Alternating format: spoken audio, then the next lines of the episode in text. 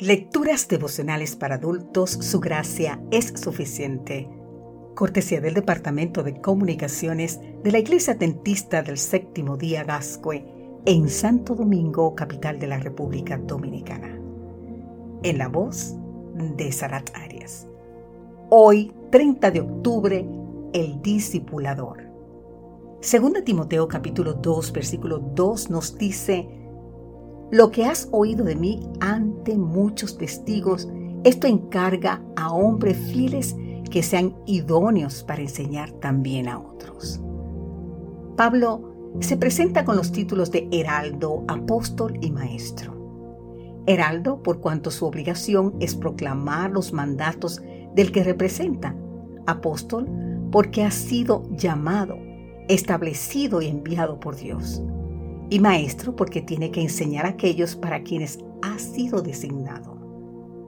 La historia de Timoteo y Tito, la de la cadena de reproducción espiritual iniciada en el apóstol y continuada por Aquila, Priscila, Apolos y los creyentes fortalecidos de Acaya, muestran en la práctica la teoría de la concepción paulina sobre los dones del Espíritu. Ilustran lo que el apóstol entiende y vive en relación a la comisión de hacer discípulos. Pablo no era un solitario evangelista, sino el comandante de un grande y creciente círculo de misioneros. Pablo entendió también que no solo él como apóstol, sino todos los apóstoles, profetas, evangelistas, pastores y maestros son depositarios de dones que Dios dio a la iglesia. Además, entendió que el propósito por el cual habían sido enviados es equipar, entrenar y disciplinar a los creyentes para el crecimiento de la iglesia y el cumplimiento de la misión. Estos misioneros fueron provistos por Dios a fin de preparar al pueblo para el cumplimiento del supremo ministerio, el de ser y hacer más pueblo de Dios.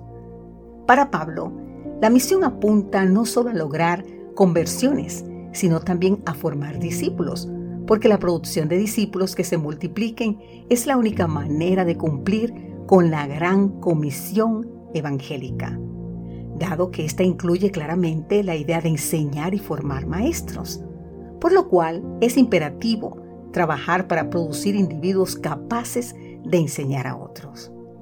El discipulado en Marcos es proclamar el Evangelio como un heraldo. En Lucas y en Hechos se necesita de un testigo que testifica de su encuentro con Cristo. Para Juan se necesita un enviado. El envío del Padre al Hijo es único. Solo Cristo podía con vida propia y sin pecado dar la vida por el pecador. Y a raíz de ese envío, los creyentes son incorporados como extensión y enviados al mundo. En Mateo, Jesús usa el verbo imperativo de hacer discípulos a todas las naciones, yendo, enseñando, bautizando y formando discípulos reproductivos de otros creyentes y de otros discípulos. Billy Graham dijo, la salvación es de gracia, el discipulado cuesta todo. Hacer discípulos no es un optativo declarativo, es un mandato imperativo del Señor.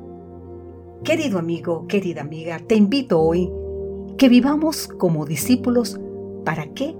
Para ser más discípulos. Que Dios hoy te bendiga en gran manera, cualquiera sea tu circunstancia. Amén.